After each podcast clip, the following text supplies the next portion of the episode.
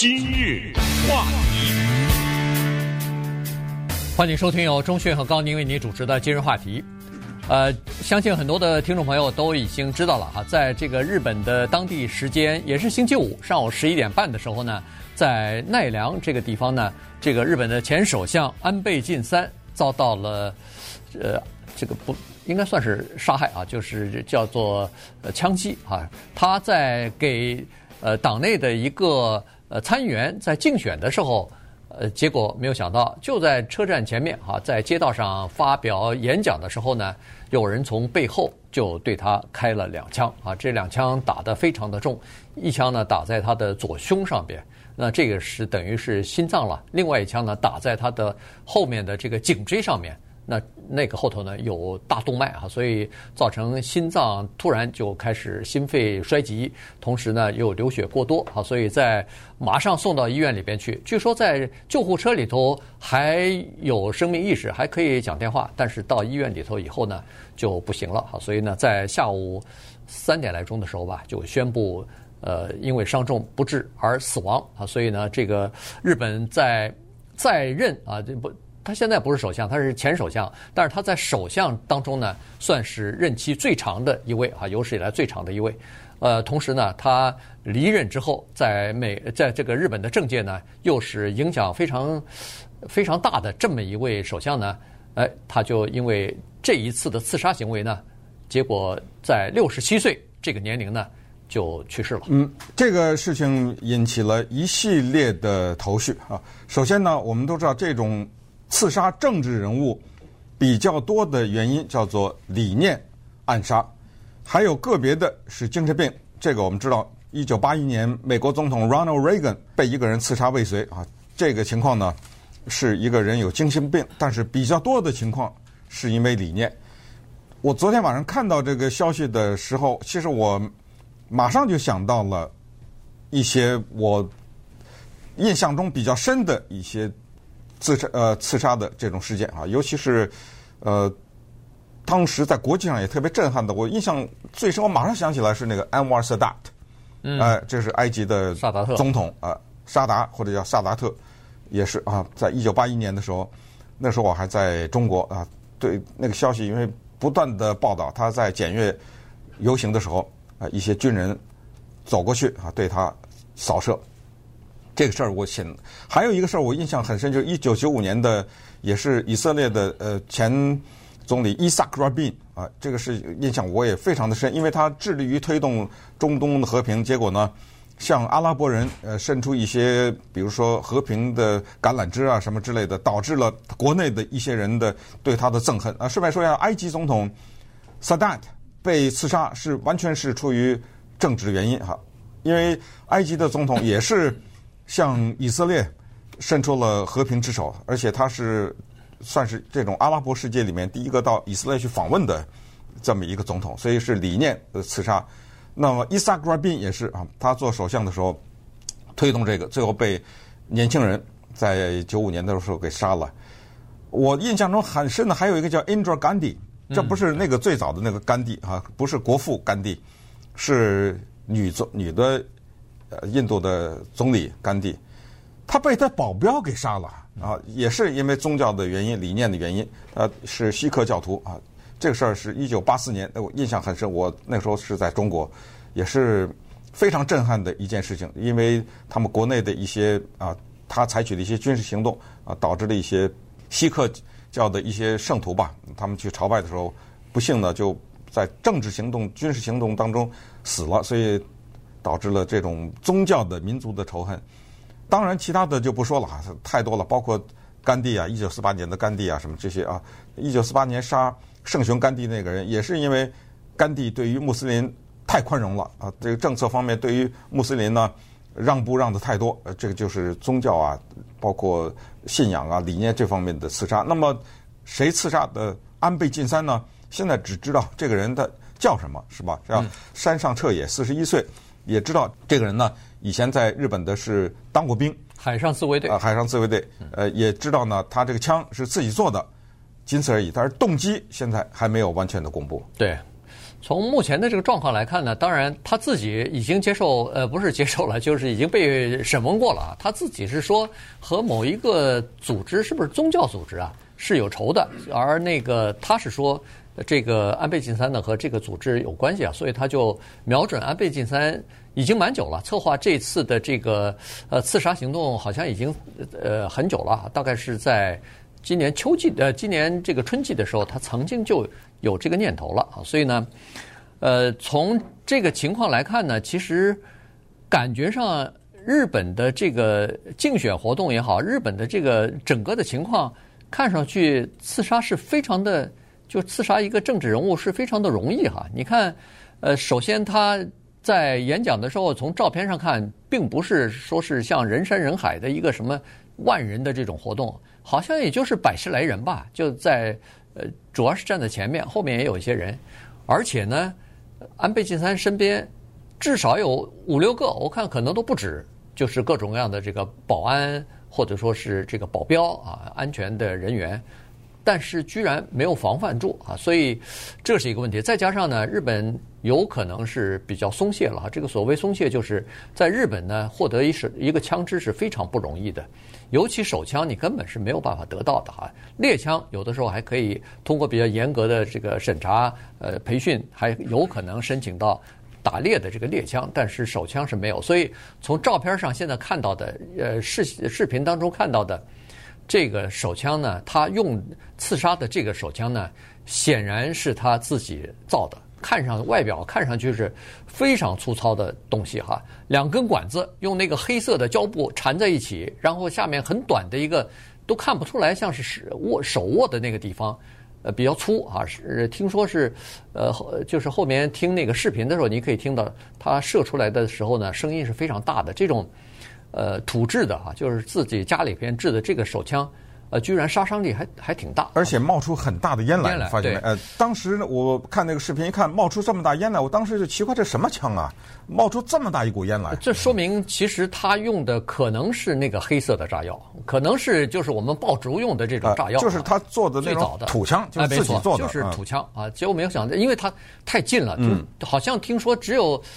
三米的距离吧，距离那个安倍晋三在背后啊，只有三米的距离，所以太近了哈，一一下子居然造造成这么大的这个这么大的这个杀伤力。因为在日本的枪支的管控是非常严格的，应该算在日本这个因为枪支而死亡、死于枪下的人，在世界上大概也算是最少的一个国家之一了吧，至少是。二零一八年说是统计，在全日本死于枪支的人数九个。那个同一年，美国死于枪支的人数三万九，所以这个、嗯、这个差别就在这儿哈。所以在这种情况之下，可能没人想到，我们有的时候看到那个日本杀人或者神经病什么杀人是拿着砍刀什么的，就没有想到居然有个人可以在家里边造一个土土造的枪。然后去行凶去。嗯，那么关于这一次行凶啊，他的真正的动机呢，现在还正在调查，那可能要调查很长的时间了啊。因为这个人他有可能撒谎啊，没错啊，他有可能背后有还有其他势力呢啊，对，等等。因为毕竟呢，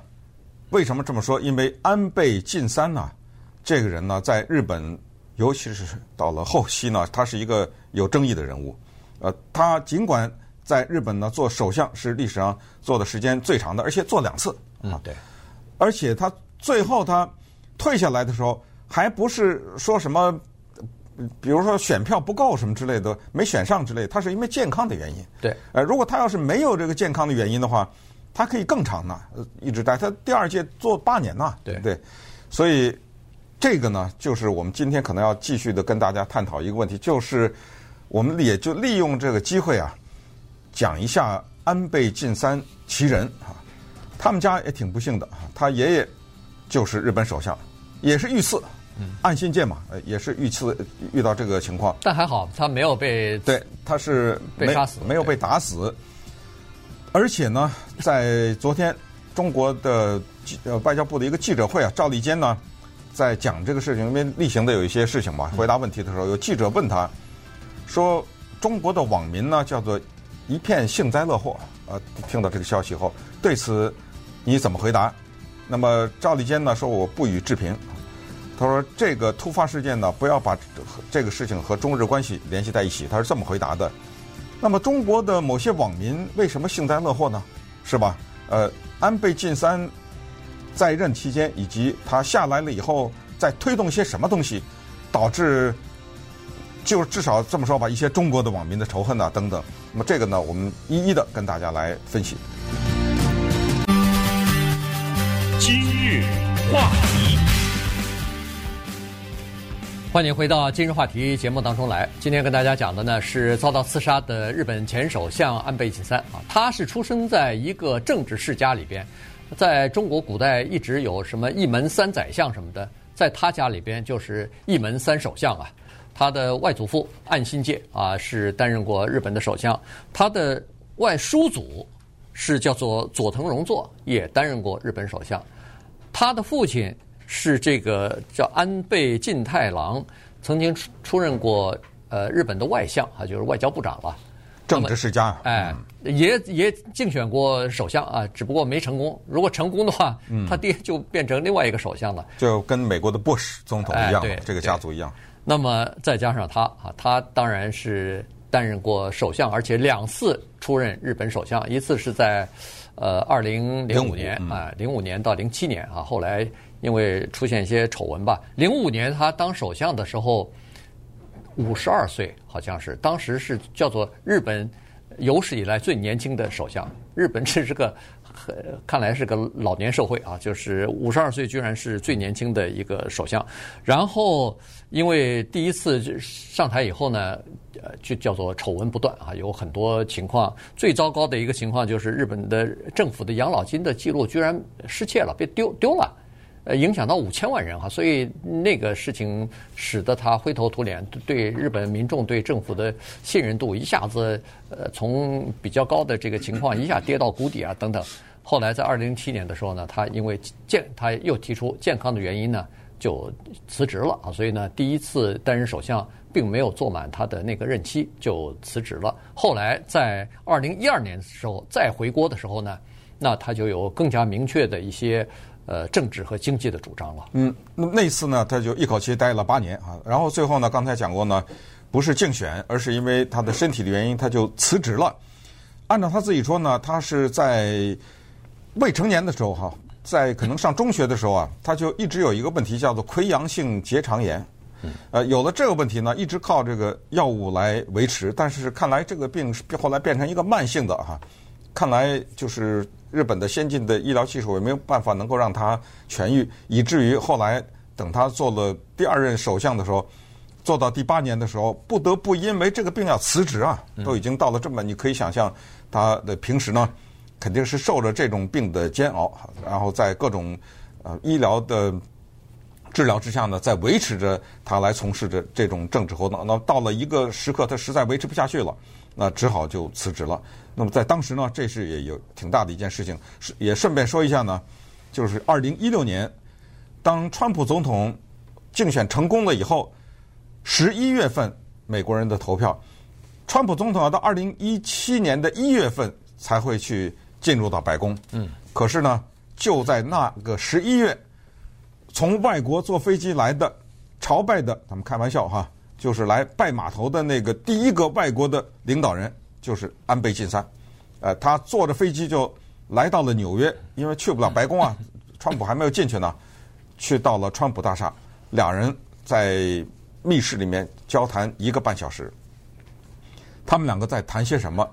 慢慢的，后来世人也就知道了。从川普总统后来发表的一系列的关于日本呐、啊、南韩呐等等这些的一些政治措施和一些想法，我们也可以看出来。为什么安倍晋三这个人物是有争议的？因为在他的任内呢，他除了推行所谓的安倍经济学以外啊，这个等下可能再简单的介绍一下。他最具争议的第第一个就是屡次的去朝拜这个靖国神社啊，这个事情啊，对于日本的战争的这个事情呢，他的一些姿态，这个对于中国大陆啊，甚至是啊。南北韩呐啊，这些地方的人民呢，都会觉得非常的反感，而且对他有种种的批评。这是一个更麻烦的是呢，他是一个所谓民族主义者。估计他在川普大厦里那谈的内容之一啊，就是要给日本恢复核武器的这件事儿。这个事情呢，我们拿它套在乌克兰这，你就可以想到，乌克兰是没有核武器的。嗯，如果现在我们说在俄乌战争之前要给乌克兰，比如说西方协助他研发核武器的话，那这个战争可能打得更大了，那就不是所谓局部的什么一些清扫一些纳粹分子的这种军事行动，那可能就直接宣战了，或者是怎么样了哈。那么我们可以想象，啊，对于像南北韩呐，包括中国这种，要听说日本现在要研发核武器的话，那个是一种什么样的情况？但是安倍呢，他在推动这个，他甚至。可以说是再让一步，说我们自己不研发，顺便说日本是完全具备这个成能力的哈。我自己不让美国的核武器，我们合在一起来保护我，这不就是古巴导弹危机吗？对，这不就等于部署在我这儿吧？不就把我不算，我不研发了，对不对？美国你弄几个核弹头放到我这儿，那你想这是多大的事情啊？对，所以它的争议，它有很多的争议啊。我们先挑这几个大的来说一下。对。国防外交政策方面，它是走鹰派路线，尤其对华政策呢，基本上是相当强硬的啊。然后他刚才说过了，参拜靖国神社，他有具体的说法啊，比如说他说是这个日本战犯不是罪犯啊，他就有这样的说法哈。第一，你刚才说那岸信介就是战犯啊？嗯，对，对他他那外祖父就是战犯呐，一级战叫甲级战犯，甲级战犯，对对，嗯。然后他他说是日本的。战犯不叫罪犯啊，他是呃这个观点，同时多次为日本在二战当中的这个呃侵略行为来辩护啊，所以呃你刚才说的是中国南北韩，这还少说了，少说多了。东南对东南亚的很多的国家，亚洲的多少国家，对对，全部呃遭到他的蹂躏，全部被这个日本人所占领、所奴役啊，呃对吧？呃，包括台湾也是啊，所以这个情况就是比较麻烦。而且再加上他要修改这个和平宪法，因为在二战之后，为了限制军国主义的扩张，限制日本的侵略行径，他们有一个这个叫做和平宪章啊，有一个和平宪法。在和平宪法，尤其是第九条，是明确规定，哪怕是自卫，你都不可以组成军队啊。这个就是防止日本军国主义的死灰复燃嘛。那他准备要把这条修改。呃，他是这样的，那第九条是说自卫可以，但是啊，没出去非自卫。军队非自卫的军队不行，对，那他要修改，他说是我们先修改，就是说我至少可以，比如说维和的任务，我可以派一个军队去参加什么的，反正就是一步一步来吧，一一一次呃迈呃步子迈得太大还不成啊，所以呢，他是一步一步的看来想要修改这个和平宪法，呃，逐渐的把那个军队呢就变成正常化，而不是现在的什么自自卫队啊，所以呢。这个到他卸任都还没有还没有达成他的这个呃愿望啊，他的这个目的都还没有达成。这个他也离任的时候，他也说这是他的遗憾嘛啊，从政间的几大遗憾，包括当年有一些日本人弄到北朝鲜去了嘛，他没有办法把这些给弄回来啊什么之类的。反正他说他留下了几个遗憾，其中你说的这个修宪，这是他最大的一个遗憾。对对，那好了，接下来就是因为他在八年期间。呃，最大的问题就是日本的经济问题啊！日本的经济问题从九十年代开始，恨不得就进入了一个衰退期啊，再进入这个呃。滞胀的时期啊，经济发展几乎停滞啊，然后呃情况非常的糟糕啊，在这种情况，日就是呃购买力也好，需求也好，也是逐步的下滑等等，或者说是停滞不前。那在这种情况之下，他就提出来呃几个措施啊，基本上是三个措施。第一个就是货币政策，呃，采取宽松的货币政策啊，这个呃就是让。呃，老百姓花钱容易一点，让企业借钱便宜一点，然后主要是刺激需求面这方面的发展啊。第二就是财政的刺激，所谓财政刺激就是政府花钱呐，政府呃这个呃。资助各种各样的基础建设的项目啊，和其他的一些项目啊，就是多投入资金，然后向公司提供呃免税收或者减免税收的一些呃激励的措施，让你多花钱，然后呃多扩展啊，然后是这样的情况。第三，说是要做这个结构性的改革啊，比如说企业改革啊，呃，吸收更多的女性劳动力进入到劳工大军当中啊，呃，然后劳动力自由化，因为呃这个。日本多年来一直是叫做一个人进到一个公司，呃，从进去一直干到退休啊，这样变成死水一潭。他说不行，要打破这个结构哈，看看能不能够呃增加人才的这个流动，呃，这个劳动力的自由化等等。然后需要要更多的移民进入到这个劳工市场当中去，减轻呃劳动力的这个压力哈。因为日本逐渐的因为人口的这个萎缩，逐渐的要进入到老年化时时代了哈，老年化的这个情况，所以他想要在结构方面呢做一些调整和改变。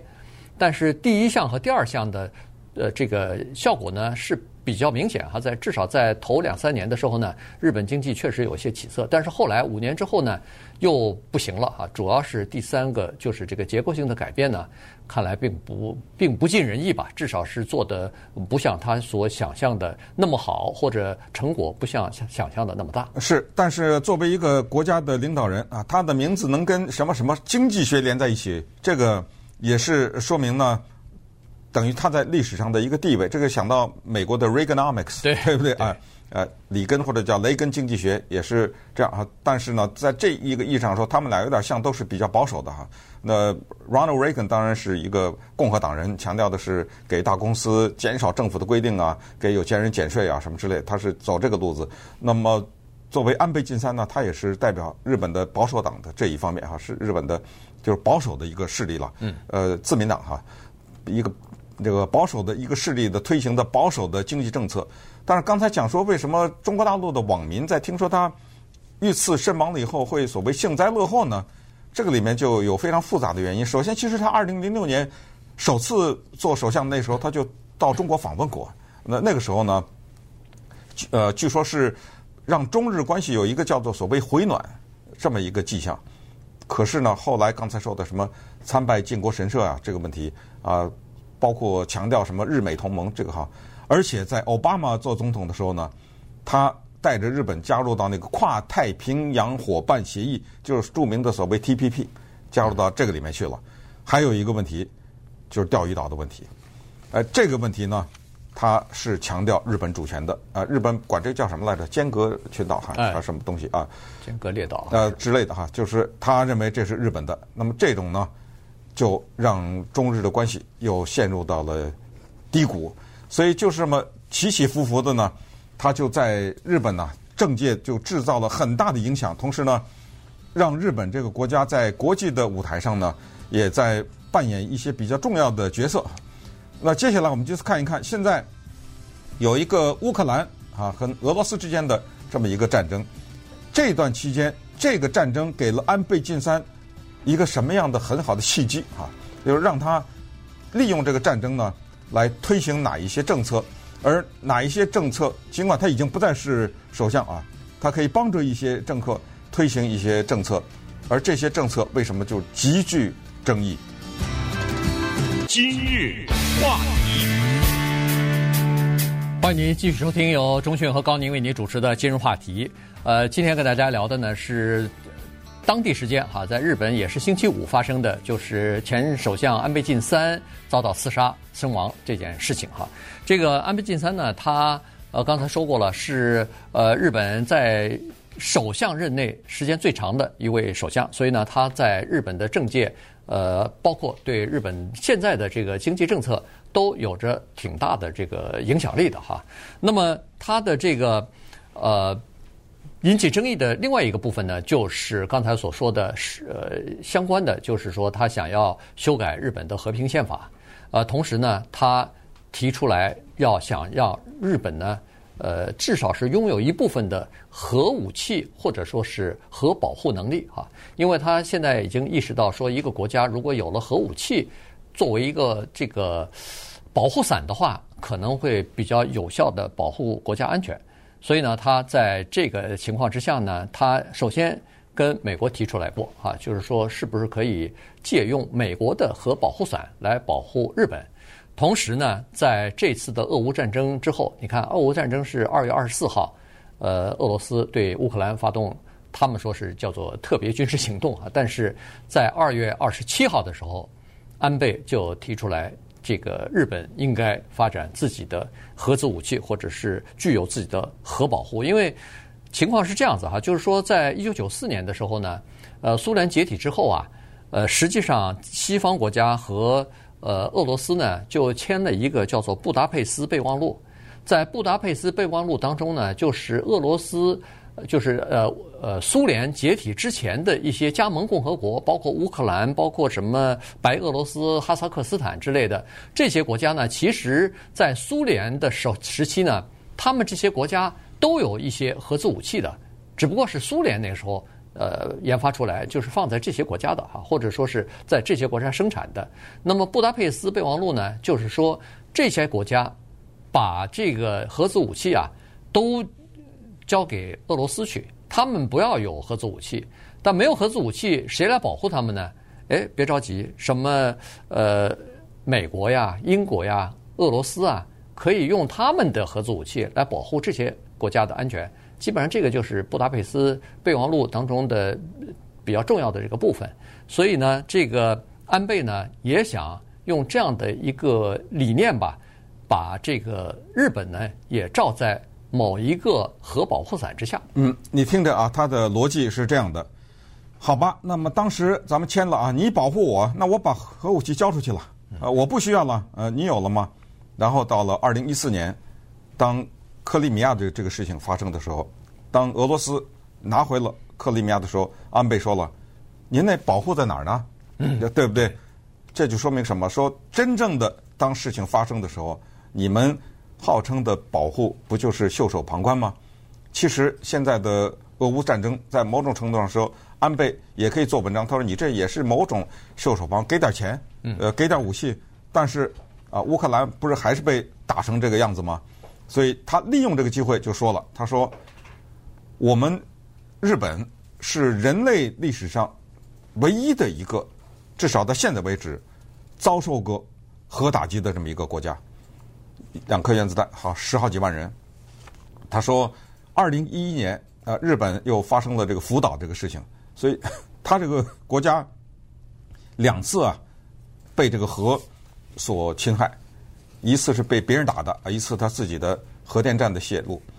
这就说明什么？他说，第一个事情呢，就是说我们得需要来保护自己用核这个东西。第二呢，尽管有这个福岛的核电站的事情发生，但是他说就是我们现在是有能力制造出原子弹。日本有没有能力，我们是不知道哈。我们看到的分析是说，他现在的那个能力制造可不是一颗原子弹啊，呃，它可以。制造在短时间内立刻制造出多枚原子弹，它技术技术成熟，所提炼的那不管是布啊还是油啊什么这些啊，它都已经有足够的能量能够产生出来，只不过它没有去做这个核武器。刚才我们现在讲的它的一个争议就是所谓核共享啊，就是好我不做也行，那别的国家放在我这儿，所以你看这个呢，就是他在任内任后啊都一直在推动的一个事情。就是让日本恢复叫做核武化吧，啊，恢复这个东西。那这个呢，其实在日本民众的当中也不行。有种种的民调发现，日本的民众对这个提议，很多的人就超过半数的人，甚至远远超过半数的人是反对的。首先，他们看到的灾难是原子弹扔到自己的国家；第二，他们看到的灾难是核岛的啊福岛的核电站的泄露这个事情。那么你你再具备了原子弹的时候，如果发生了比较大的国际冲突的时候，因为你有原子弹，那么对方就有可能先扔原子弹，嗯，把你摧毁啊等等。所以他的支持率呢是掉得非常厉害的，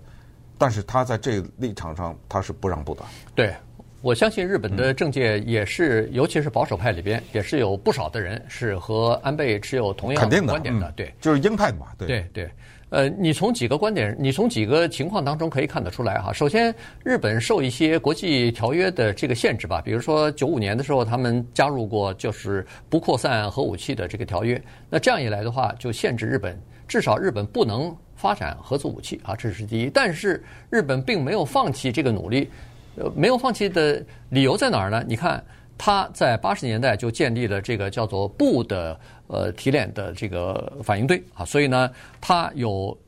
呃浓缩铀的工厂，然后又可以生产制造核子武器的，比如说铀和鈽啊这两个呃原原料。那这样一来的话，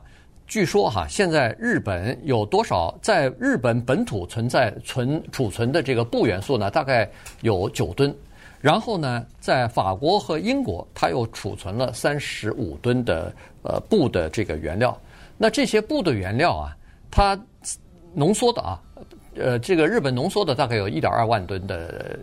原料啊，这个鈽的原料。那么一个鈽原料，它呃不是呃多少布原料可以生产一枚核子武器呢？据说是五到十公斤就 可以。它是。多少吨呢？它是三十五加九，对不对？没错。嗯。呃，然后提炼的呃浓缩的至少有一点二万吨，一点二万吨，你如果除以十的话，可以，它那个原料可以生产千枚、上千枚的这个核子武器啊。所以，它又有这个技术。据说在二战的时候，他们就已经秘密的研发这个原子弹的这个技术。当时就有技术，只不过没有原料，所以没有生产核子武器。那现在既有技术。又有原料，它只不过是限于各种各样的条约的约束等等，它没有生产。但是如果一旦需要的话，它马上就可以生产。这个和以色列的情况差不多。啊，以色列也是大家都认为说，这是一个对外没有宣布自己有核子武器，但是谁也不怀疑它可以甚至可以生产，甚至已经有核子武器的一个国家。对。那么如果说韩国的总统的下场往往是进到监狱的话呢，那么最后一节的时候，我们就来看看日本首相啊。是被刺杀率最高的。今日话题，欢迎回到今日话题节目现场。今天呢，跟大家讲的是日本的前首相安倍晋三啊遭到刺杀身亡的这件事情。其实，在日本的历史当中呢，呃，首相遭到刺杀是屡见不鲜啊。呃，尽管最近这几十年比较少了，但是呢。呃，还是在美国的呃，不是在日本的历史当中是有的哈。这个，呃，日本自从明治维新以来，一直到呃安倍晋三，一共差不多七位还是八位首相，呃，遭到这个算安倍的话是八个了。八个，嗯、这这还是说的是刺杀死亡的。呃，死这个八个里死了六个半。呃，为什么说六个半呢？因为其中有一个呢是刺杀了以后的九个月之后死了，死了啊，对，也也算是死呗。那就是七个了，哎，七个，就八个里面有七个就。呃，那如果要是哎，如果要是受伤还没有死的，可能还有哈。我我我现在没有具体的统计数字，咱们反正知道几个比较知名的。第一个那肯定就是呃伊藤博文了，是这个是明治维新之后。他是日本呃改制以来第一第一位首相，他不仅是第一位，同时是第五任、第七任、第十十任首相啊，担任过好几好几任首相。呃，他就是呃中国人对他说实话这个啊褒贬不一，但是呃非常痛恨他的就是他策划了甲午战争啊，中中日之间的这个甲午甲午海战。呃，然后他吞并了朝鲜，然后他自己又担任朝鲜的那个呃监督大臣啊什么的，所以呃朝鲜人其实挺恨他的。对，这个非常重要，因为杀他的就是就是那个呃对，嗯、就是一个朝鲜人啊，所以呢他是安重根。嗯，安重根在一九零九年的时候，他是在中国的哈尔滨啊被杀害的。他在呃中国哈尔滨呢是和俄罗斯的财政大臣。在火车里边，呃，谈判啊，谈判完了以后，他走出火车的时候，被那个呃冒充成日本人的那个安重根开枪，就把他打死，一共开了七枪，他身中三枪还是四枪，呃，结果就死亡了。就是他就算是日本的第一个被杀的，只不过那个时候他已经卸任了，他已经不是在任的首相，他是也是很呃和这个安倍一样。是前任首相。嗯，那么接下来呢，就是日本的第十九任首相啊，这个人呢名字叫原敬，他呢有一个记录，就是他是日本的历史上第一个在任的首相被刺杀的，也是在日本比较动荡的那个年代啊，一九二一年的那个时候呢，他是在东京的火车站被人刺杀的。但是他的这个刺杀呢，倒不是因为国际之间的仇恨，而是因为他在。政界里面有一些贪污的事情，那么这些贪污的事情可能有人受益啊，有人啊、呃、吃亏啊等等。因为这个事情呢，啊、呃，就是包括跟日本的天皇之类的一些呃，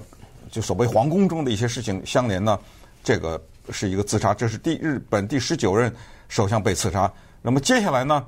是继承他那个高桥世卿，这是连着的，对，是不？继承他那个高桥世卿。也是在呃刺杀，不过那个时候他高桥